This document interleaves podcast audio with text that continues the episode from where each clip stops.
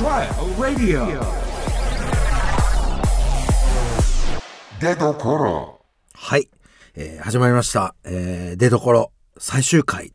長野の出所最終回ということで、えー今ね、もう、ディレクターの、もう、初めて言うのかな？実名を、越崎さん。越崎さんがですね、京平って言うんですね。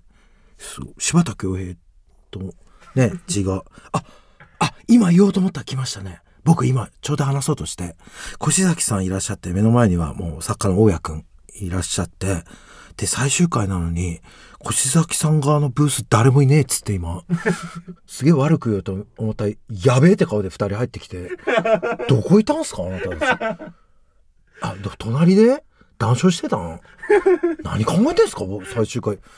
結構ね、あの、出どころ、これ収録なんですけど、これ奇数じゃないですか。9回目で、つまり今までは偶数で2回ずつ撮ってて、今日1回だけっていうことで、時間の余裕もあるのと、名残惜しさもやっぱ僕あって、出どころ本当本当出どころでいろんな話させていただいたって感慨深かったのと、あと、最近どうですか？みたいな話しつつ、やっぱり僕、あの、前回、前々回って天才なんで、あれ？最初からスタッフいねえなと思って、待ってたんですよ、ちょっと。なんか、あの、越崎さんと大家君と喋りながら、と、一向に来ないから、逆になんかその、あ、最終回だから、もういいよな、きあの、あいつに気使わなくてって発想できたんだって思って、それならそうで、あ、あいつらのこと、言ってあるぞと思ってたら、やべやべって感じで今なんか、不良が授業に遅れてきたみたいな感じで、な、不良なんですかあなたたちは。違いますよね。お願いします。今日最終回ですよ、こんな。また、あ、もう次回からどういう方かわからないんですけど、もう若い感じのラジオに戻って、絶対あなたたち、俺のこと思い出すと思いますよ、あいつ。なんか、あいつなんか、難しいやつだったけど、あれあれで楽しかったなって絶対思いますよ。次回の人も絶対素晴らしい人だと思うんですけど、やっぱ若さに溢れてるトークすると思うけど、このなんか、重いトーク、最後なんで、絶対思い出しますんで、私のことは。すいません。という中で、なんかやっぱね、そういう、なんだろう。いろんなことあったじゃないですか。出どころってもうどうやって始めようって言っていろんな、なんだろうな。まあ、はっきり言って怒りをベースに話してて、それで井口も、ウエストランド井口も来てくれたと思った僕が、あの、実家に帰省して自分が天才だって気づいてからも、モードが変わって、そして、今日はもうね、正直テンションとした遺言ですね。もうなんか、最後っていうことで、あの、前回も言いましたけど、長野へのありがとうっていうのを募集しますし、で、僕ももう、なかなかね、もう別のラジオがあるにしても、ここまでなんか裸で喋らせてもらうことは、今後ないのかもしれないぐらい出どころっていうのは魂のラジオと思ってて、じゃあ、最後多分出どころでしか言えない、どうでもいい話して、オープニング、あの、タイトルコールへ行くんですけど、やっぱあの、私ちょっと、なんでしょうね。田舎の人と触れ合うみたいな番組よくありまして、いろんな番組でやってる中で、この前、あの、ご飯をちょっとごちそうになるみたいな展開になった時、その80歳の一人暮らしのおばあさんの人がちょっと、こう、料理作ってくれるみたいの、で、まあまあ、食べた後、物撮りってあるじゃないですか。食事をまた改めてカメラさんが撮ってる間、レポートが終わった私はこの、その真夏の状況で玄関でこう、休ませてもらって座って、パパパってその80歳のおばあさんが来て、背中パーンって叩いて、あんたが一番偉いというか、偉く見えるじゃないですか。出演者でこうレポートして。偉いんだから、私たちの時代は座ってなかったよ、こういう時は。とか言われて、飲みなさいよ。ウーロン茶あるからって言って、その家のペットボトルのコーラのペットボトルに家であれしたウーロン茶渡されて、飲みな飲みな、いくつに見えるみたいなずっと言われてたんですけど、調子に乗んなよって思って、なんか、本当に。これなんかリスナーの人にも言いたいんですけど、なんか、僕、今の人ってこう、地方とかでもそこにいて全て手に全部情報が入るじゃないですか、ネットとかで。だけどやっぱ僕の時代っていうのは怖くてたまんなかったけど、九州の宮崎から東京へ出てきたんですね。怖くてたまんなくて言葉も変えなきゃいけないみたいな。そういう覚悟で来たんですけど、ちょっとこの10年、20年でみんながこう、一緒だよってやりすぎて、調子に乗ってる人が増えてきたんですね、本当に。だからなんか、ややっぱ、なんていうのかな。浮かれんなよってことですよね。本当に。浮かれ、浮かれ、浮かれっていいんだけど、難しい、この問題は。うん。年配の人だからもちろん最後まで敬語を使ってちゃんと、あの、敬意を払いますよ、もちろん。僕そこで調子に乗なんて言わないけど、決して。だけど、これね、私、出どころでずっと言ってたことって誰かの影響あるなと思ったら、以前、ラッセンでブレイクした時に松任谷正隆さんとラジオ、本当別のラジオで話す機会があって、で、僕はすごい空気を読んでしまうみたいな、どうしようっつって言えないみたいな、その時の自分はね、あのー、マネージャーとか後輩とかに言いたくても言えないみたいな話したんですよ。そしたら松任谷正隆さんが、なんで言えないですか？いや、言うと気まずくなるじゃないですかって言ったんですね。そしたら、え、僕気まずい時間って楽しめますよって言ったんですよ。え、それ目から鱗で、気まずい、気まずくなるっていいじゃないですかって。それによって関係が良くなるかか悪くなるかわからないけど、あの、怒ることによって相手をピリッとすることの時間がきついからやめようっていうのはそれは自分の考えにないって言われたんですね松谷正隆さんに。僕その影響からその結構徐々にそういうことを言い出したんです。完全に。だからねまあ何が言いたいかっていうとタイトルコール前に。僕ねそこの地方のその80歳の一人暮らしのおばあちゃんの家知ってるんでちょっと文句言いに行こうって思ってて今度。はい。敬語ですよ。それではタイトルコールいきましょう。芸人お試しラジオ。長野の出所。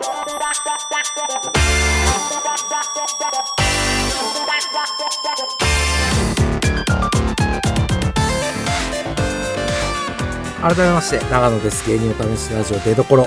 この番組はお笑い芸人が新たな魅力の出どころを探るお試しラジオです。パーソナリティは2ヶ月交代で現在は私長野が担当しています。最後ですねもう今日ね。ということで、えー、前回も募集しました長野へのありがとう。もう天才長野へのありがとうっていうのを募集してまあまあ一応リスナーの中では僕がえー、いやジョン・レノン以来の逸材だって話をしたんでレノンとか呼んでくださってる方もいてで僕はリスナーのことをリスナーって呼んだりしてましてちょっとねオープニングこれどこまであの流れるか分かんないですけど僕の言いたいことっていうのはオープニングで最後言えたかなって思います。なんかなんていうのかな。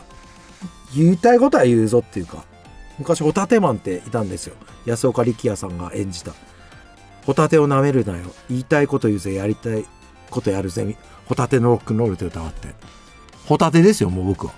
はい。だから、あのー、もう、ホタテって呼べって言ってももう、あ、わかったわかった。ホタテありがとうっていうのは次の出所の芸人のに送ってください。それなんかゲリラ的活動もしてください。なんか、その次の、あの、出所の、あのー、パーソナリティのとこに、ホタテの出どころは自分の中ではまだ終わってねえからなっていう手紙を送って次の出どころのパーソナリティに緊張感を与えてください。はい始まりました。えー、出どこ誰々の出どころっていう中で怖いじゃないですか。レノンの感動を忘れませんとか レノン AKA ホタテのあの最後の切れるとか切れようぜちゃんと敬語でっていうメッセージ響きましたっていうのを次の繰り越しで送るっていう活動をして。要するに僕の番組は終わるけど一旦出どころは。リスナーはコミュニケーションできるわけじゃないですか。出どころに対して。だから止めないでください。リスナーは。あのレノンへのメールを。ま延長で次と次の組まで送ってください。お願いします。ということで、あ、ダメ。読んでいかないと。ラジオネーム、ゴリラさん、長野さん、パーソナリティお疲れ様でした。ありがとうございます。親の言うことは聞かないけど、長野の言うことは聞こうと思いました。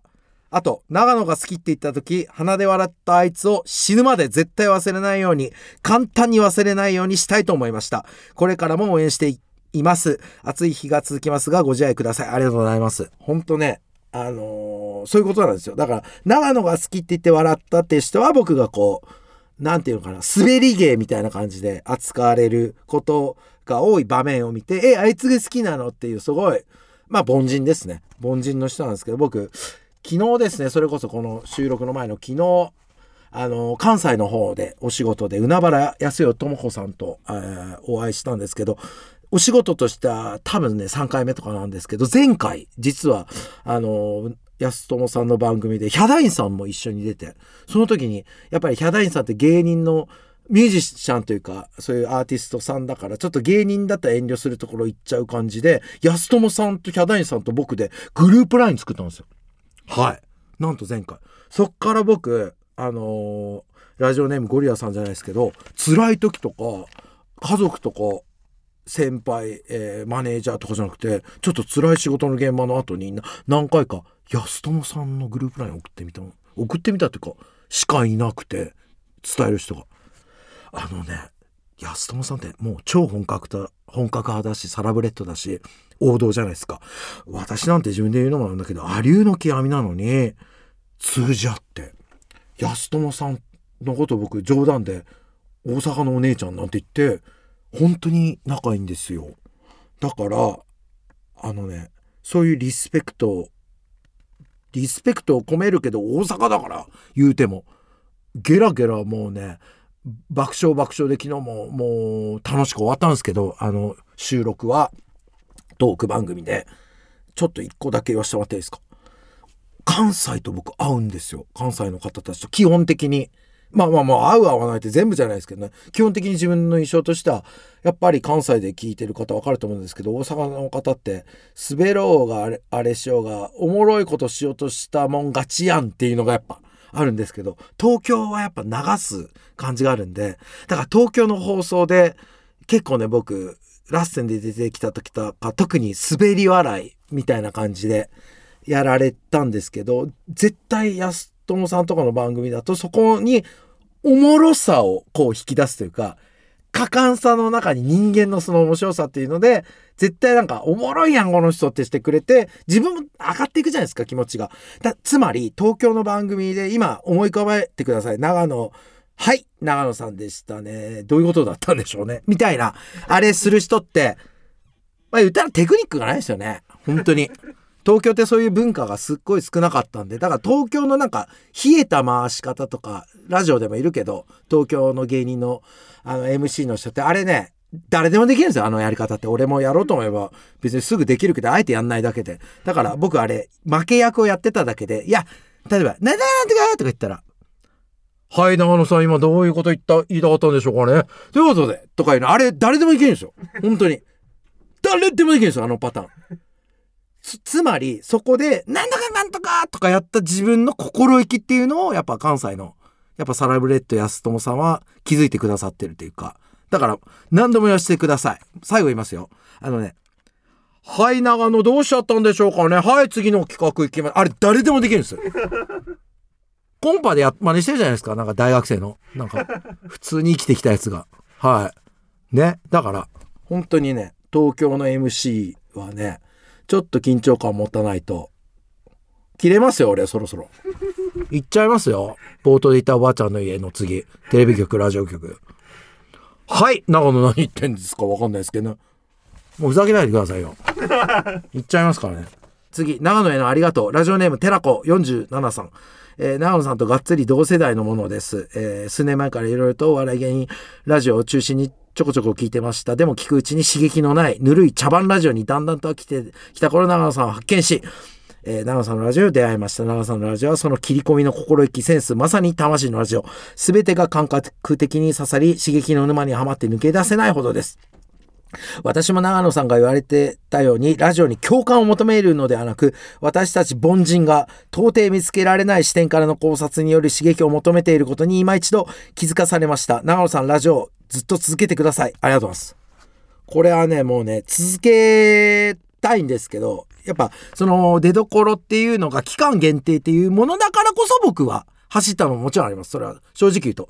じゃあ出どころが何 ?10 年間やるって言ったら、このスピード感で言ったら、多分もう来なくなると思うんですよ。越崎さんとか。やってらんねえよ、これ、つって。お前、付き合ってられるかって言って、多分、桁一つ増やせって多分言うと思うんですよ。その上の。だったら俺付き合ってやるわ、スイッチングって言うんですけど、僕も、その、期間限定だから走ったんで、でも、また新たな形で、このね、もう小崎さん、大家君と仕事したいんで、だから、これは先ほども言いましたけど、この、長野さん、えーこんにちは、長野さんにいつも刺激をもらってっていう通常運転のメールを次回のあの芸人に送ってください。えみたいな。俺の放送流れてねえの？みたいな。なおさんいつも刺激もらってます。毒の中で、あの、なおさんの手も何にも。どういうの？その活動しましょう。はい。そして、どんどんもう行っちゃおうかな。ね、メールね。えー、ラジオネーム、禁止事項さん。長野さんの出るころを聞いてから考えが180度変わりました。私は長野さんと同世代ですが、職場では後輩の顔色を伺ってばかりで、うん、失礼なことを言う奴がいても何も指摘できません。パワハラと言われるのも怖くて。ただ、長野さんは、雷打つという言葉を生み出したり、お見送り芸人しんいちさんのインタビュー時の姿勢を真っ向から否定したりと、自分を貫いているトークに感動しました。これからは後輩に嫌われても思ったことを言っていこうと思います。長野さん、ありがとうございました。これまさに、松任谷正隆さんがおっしゃってた姿勢に感化されてますね。私ね、気づかなかったですね、それは。でも、ほんとそうで、なんか、嫌われようとしなくても、嫌いな人は嫌いだと思うんです。で、でも、うーん、いや、前は思ってたんですよ、こういう時。喋ってる時。いや、僕だって好かれたいですよ、人だから。とか言って、枕に。だけど最近、やっぱ、年を取ってきたのか、思わなくはなってきましたね。嫌われたくないっていうのが。だから、もう、言うようにしようと思って、顔色、うか、て、てて、まあ、伺うけど、だから、ここね、一番大事なのはセンスなんですよね。言い方の。だから、センスよくってなると空気読むってなるんだけど、じゃなくて、お前ダメだろバカ野郎っていう、なんでもないこと言っても、それが、ただ気まずくなっても、自分の中でそこに、俺のセンスでは、ただ、ただ荒げて怒ることだだったら僕正解だと思うんですよ。それで、そこでなんか、センスって言葉を勘違いして、柔らかく、なんか、君も、わかるけど、っていうのは実は結果センスがないというか、難しいんですよね。バチンっていうのもセンスだし、だから、パワハラっていう、パワハラって言われて、パワハラって思うやつは思うけど、パワハラと思って言ってねえんだよバカ野郎って言ったとするじゃないですか。で、さらに萎縮したとするじゃないですか、相手が。でも、自分の中ではパワハラって思われても、俺としてはパワハラって思ってんじゃねえよ、問題あるかバカ野郎って言葉にセンスというか、自分のその、を、本当そう思ってたら僕はね、いいと思うんですよね。それでそこでパワハラってなって、裁かれたら、ああ、裁かれたって思うしかないというか、もうそれは、多数決というかそういうのが裁いたからであって、そこをなんか否定しすぎると、これもうね、言葉を濁らさず言うと調子に乗るんですよ。なんか、セクハラだ、パワハラだとか言って、それもみんな思ってるけど、こう、言えないじゃないですか、今。もう。で、なんか、すぐ時代がとか言うけど、でもね、やっぱね、パワハ、パワハラって何？パワーハラスメントってことでしょ？要するに。でも僕は、やっぱり、まあ、レノン、天才レノンとしては、僕一番好きな言葉っていうのがあって、座右の銘っていうの。それをやっぱレノンから凡人に言いたいけど、僕は一番なんか人の言葉ですよ。言葉。で、一番感銘を受けた言葉っていうのが、俺の酒が飲めねえのかっていう言葉があって、やっぱあれ、なんか、グッとくるっていうか、それ言われたらもう飲むしかねえなって思った経験があったんですよ、僕。それで、僕それを今後も言っていきたいし、今なんかお酒飲めないとか、すぐ買えるんですよ。今の若者とかって。だけど、なんていうのかな。まあ、それが、いや、ハラスメントですとか、なると、あのーまあ、それはそうなんだろうけど、これね、だから最後の回だから初めてこう、じあの、大家くんの意見も聞いてみたいけど、お酒って誘われたら行きます？まあイエスの。まあまあはい。それでやっぱり、どこ辺がパワハラになるんですか？ちょっと、今世代の、世代間の会話ですけど。二次会に強制的な空気で連れてかれ強制的な空気というとどういうことですか？ちょっと笑ってる場合じゃないですよ。今時間がないんで、あ れうん、ここ割愛するんで笑ってるとこ早く。まあいつなんか勝手に来ることになってるみたいな。ああそこね。そこあそういうことか。ああごめんごめんごめんごめん。そういうことね。ごめんごめんごめんごめん。じゃあわかったわかった。ごめんごめん。ごめんごめんごめん。天才すぎてわかんなかった。一般っていうのが。僕はこれ自信があるのがこれすごいよ。私がこう飲むぞってなるじゃないですか。まあ嬉しそうについてくるんですよ二次会。で俺の酒飲めねえのかっつったらギャッハッハッハなんですよ。そっかあれだ。本当にあれなんだよね。つまんなくて一次会がでも二次会を行くっていうのでももうそれはシーンってやつですよね。ノリで言うとね。それはまあだからごめんなさい。わかりました。ちょっと番組は続きますけどちょっとお手上げというかあのねこれごめんなさい。ちょっと番組途中で放棄しちゃいそうだけどわかった。俺天才じゃん。わかんないわみんなの気持ち。わかんない。ないもん。嫌な顔されたの後輩とかに。全部笑うから俺の言うこと。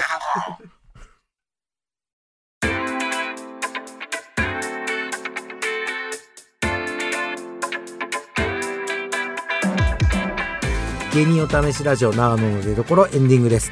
これね分かった。俺ね最初怒りというか毒というかそういうので始まって井口とウエストランド井口と共感してでその後自分は天才だって発言した後今日ね遺言みたいに始めたけど最後分かったのは俺分かんないわ。みんなの気持ちとか。だってそのパワハラでと言われませんかで悩んでますとか言うけどめっちゃ面白いもん俺と飲むと。後輩たち。嬉しそうな顔するのでいるの。たまに。確かに。切ない顔して帰る子とか。あのもうあいいですか？あもう帰って。めっちゃ面白くないの？喋るとやっぱ。だからなんかレベルが合わないからさ分かんないだろうなって言って。凡人の子には。俺強制とかそういうのしないしマジで。一気飲みとかもしないし。お前なんか女呼んでこいとは何何にもない。ただただゲラゲラってやって圧もなくて夢のような時間を与えてるんですよみんなに。ででもいるいるそういう人。後輩とかで「あ行かないっす」とか最近。でもね残念ながらあの年齢とかってこう年齢ハラスメント逆にしてくるんですよそういう人って。若い僕らにはそういうのはって言うけど俺にはしたら老けてようが若かろうが一緒の凡人に見えるんですよなんか。なんかかぼちゃって大体一緒に見えるじゃないですか。このなんか強いかぼちゃ弱いかぼちゃって分かんないのと一緒で俺なんか年の若い凡人老けた凡人だから冒頭に言った老婆はあれ老けた凡人なんですね。でなんか一緒に酒飲みたくないって言ってくる肌ツヤ綺麗な男の子は若い凡人に見えるんでごめんなさい僕分かんないですリスナーの気持ち。だからこれ聞いてるなんか桑田佳祐さんとか送ってきてもらっていいですか？そういう天才のなんかそういうねなんだあのビリー・アイリッシュとかがこう聞いてたら翻訳してこれ。多分これすごいラジオだから翻訳されてると思うんでお願いします。ということでこれね。でもね井口とは話し足りないのよ。はっきり言って。だからこれね勝手に言っちゃうけど出どころ初のトークライブやりたいですね。観覧で。井口呼んで。本当にやりたいです。それはやりたいです。そこで僕もうあの時の僕と違うじゃないですか。もう天才。あの凡人のことをなんか同じかぼちゃとして見てる僕がもう顔もかぼちゃに見えるんですよ。女優とかもそうですよ。今人気女優とか性格派女優とかでしょ演技派。例えば性格派女優は気難しそうな凡人。でなあ気難しそうなかぼちゃだな。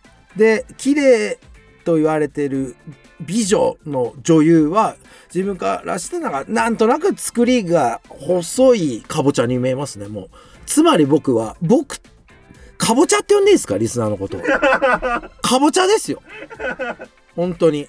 ということでもう時間もねないんですけど最後どうしても呼んでいいですか？これで終わります。ごめんなさい。せっかく募集したんで、ラジオネームかすそばさん。私は大学卒業後、プロを目指してバンドをやっていました。本当にデビューしたいのもありましたが、いわゆるサラリーマンにはなりたくない、社会の歯車にはなりたくない的な発想でした。しかし、数年経ちメンバー、感もな悪くなり解散。バイト生活が辛くなって結局就職も社会の歯車になり何年も経ちます。変わらずにバンドをやってる奴らをいつまでやってんだ？なんて思ってましたがただ自分が貫けな貫けなかっただけでした。私はヒムロックと長野になりたかったんだと出どころを聞いて気づけました。長野さんありがとうございました。本当ねありがたいですねカストバさん。私も結局それが一番言いたかったことかもしれないですね。なんか例えばバンドだとしたらロックやってたと。アマチュアで。だけどサラリーマンをやって今家族養ってる今の自分の方がロックだとか言うけど違うよっていうかそのバンドマンがロックだよっていうそのなんていうの？第一希望走ろうっていうのを難しいけどね。でも僕これ28歳で売れたじゃないで40歳過ぎて売ら売れた自分はもうね「いいわかるけど」とかいろんな人に言われてきたんででも第一志望でお金稼いあ違うわ。分かった。あ俺天才だったからだ。これ違うわ。違う違う。ごめんごめんごめんごめん。違った。間違った。あの あのいろいろ努力して40で売れたっていうストーリーで今雑誌とかで今デジタルタトゥーみたいなウェブ記事で残ってるけどそうなんか凡人のライターが仕向けたいから。違った。俺天才だから理解が遅かったんだ世間の。だからだから40までかかっただけで俺分かんないわ人の気持ちなんか。天才だからあの時間かかって凡人だから共感するから20代で売れんだあいつら。30代とかで。20代30代で売れてるやつやる凡人だからだ。あ俺早すぎたから40までか。あこれ分かんない分かんない。ということでこれね井口とのライブトークライブやりますんであのーでもどうしようかな。誰とも共感できないしな。どうしよう分かんない。分かんない分かんなくなってきた。ごめんごめんね。ごめんね親くもね。分かんないよ君の考えとか。君なんか眼鏡かけて威圧してるけど俺のこと。裸眼の俺を。俺なんか本読んできたみたいな面で俺のこと見てくる 俺言わなかったけど俺コンタクトだからね。うんなめんじゃねえよ。ということでここまでのお相手は長野でした。ひとまずさようなら